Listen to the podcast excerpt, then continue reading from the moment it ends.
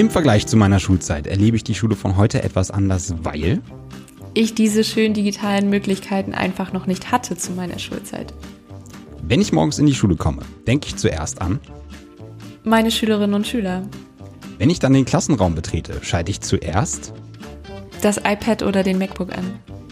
Die Nachbereitung des Unterrichts mit digitalen Inhalten macht mir unglaublich viel Spaß. Der Lernfortschritt in meiner iPad-Klasse ist im Vergleich zu herkömmlichen Klassen noch schwer zu vergleichen, weil wir am Anfang stehen. Durch den Digitalpakt erhoffe ich mir konkret den Ausbau der Infrastruktur.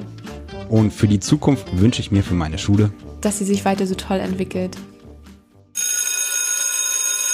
Das war Julia Harstedt, Lehrerin am John Brinkmann Gymnasium in Güstrow.